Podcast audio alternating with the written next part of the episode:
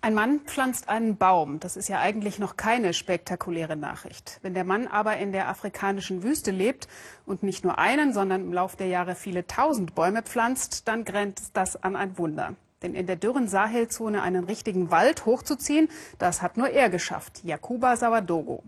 Jahrelang hat er experimentiert, um herauszufinden, wie er Samen in die staubige Erde einpflanzen muss, damit sie auch tatsächlich wachsen. Eine wunderschöne Erfolgsgeschichte, die uns Peter Schreiber da aus Burkina Faso mitgebracht hat.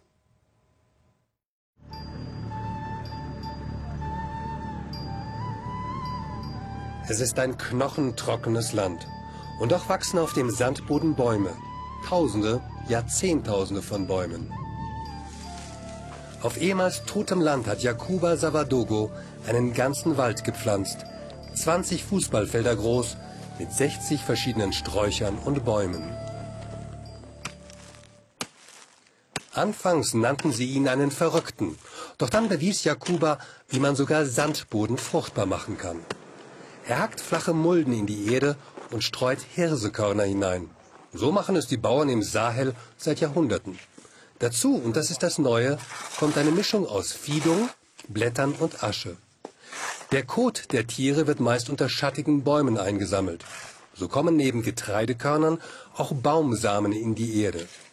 Bis zu 160 Bäume können später auf einem Hektar großen Feld wachsen und die Erträge steigen.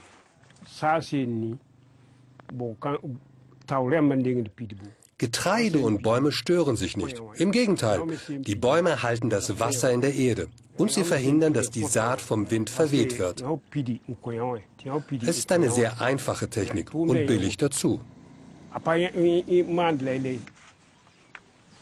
Die Bäume sind Schattenspender für Mensch und Tier. Sie liefern Brennholz und machen das Überleben im Sahel oft erst möglich.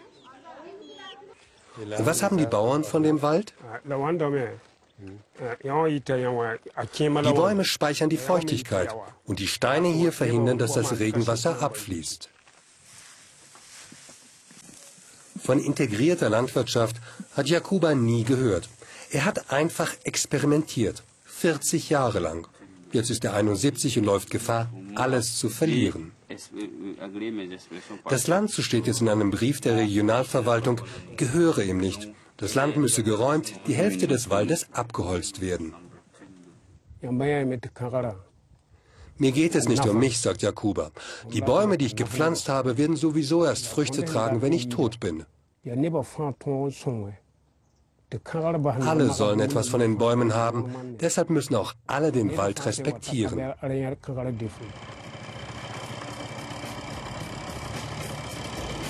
Jakuba sucht Verbündete und macht sich mit seinem Moped auf den Weg in die Stadt. Anfangs hat er allein für seine Ideen gekämpft, inzwischen wird seine Methode auch in den Nachbarländern kopiert. Durch Mundpropaganda wurden seine Erfolge zum Selbstläufer. Mit seinem eigenen Wald aber hat er Probleme. Auf dem Amt für Naturschutz kennt und schätzt man Jakuba. Und eigentlich sind die uniformierten Naturschützer auf seiner Seite. Nur gibt es da einen Rechtsstreit.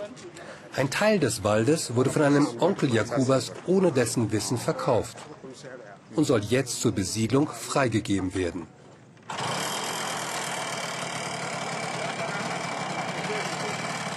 Solange Jakubas Land nur Einöde war, hat sich niemand darum geschert. Durch die Bäume aber ist der Grundwasserspiegel gestiegen. Immer näher rücken die Neubauten an seinen Wald heran. Wo es grünt und Wasser gibt, klettern auch die Bodenpreise. Auch im Königspalast von Yatenga wird er vorstellig. Zwar hat der traditionelle Herrscher formal nicht mehr viel zu sagen, aber einen Salutschuss ist seine Majestät auf alle Fälle wert.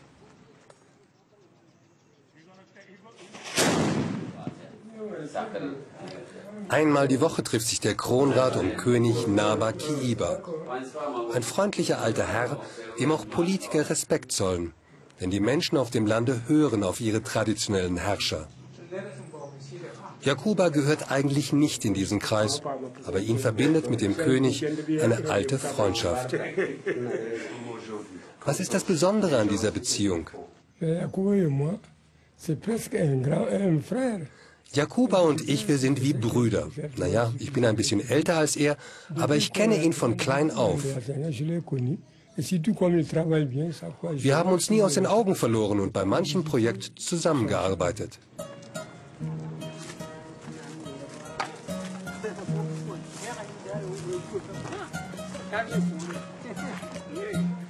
König und Bauer, das ist eine Freundschaft, die vor allem auf der Liebe zu Bäumen beruht.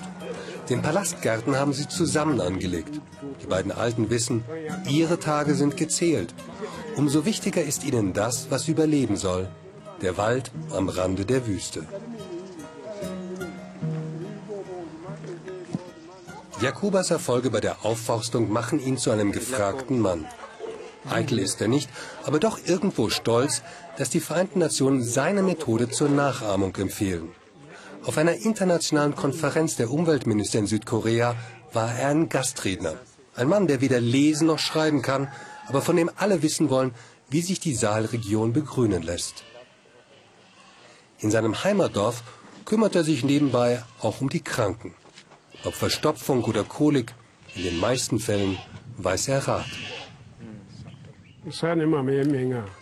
Ich nehme die Blätter der Bäume, die Rinde, die Wurzeln und schaue, welche Wirkung sie bei bestimmten Krankheiten haben. Und glauben Sie ja nicht, ich wüsste alles.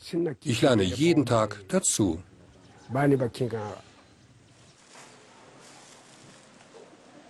Für seine Arzneimittel verlangt er mal einen festen Preis, mal wird erst gezahlt, wenn das Mittel wirkt. Um Geld geht es Jakuba nicht. Seit Jahren erntet er mehr, als seine Familie braucht. Immerhin drei Frauen, 60 Kinder und Enkelkinder. Eigentlich nichts Besonderes. Der Saal hat die höchste Geburtenrate der Welt. Und die droht alle Erfolge in der Landwirtschaft, auch seine eigenen, zunichte zu machen. Doch darum, sagt der 71-Jährige, sollen sich jetzt andere kümmern.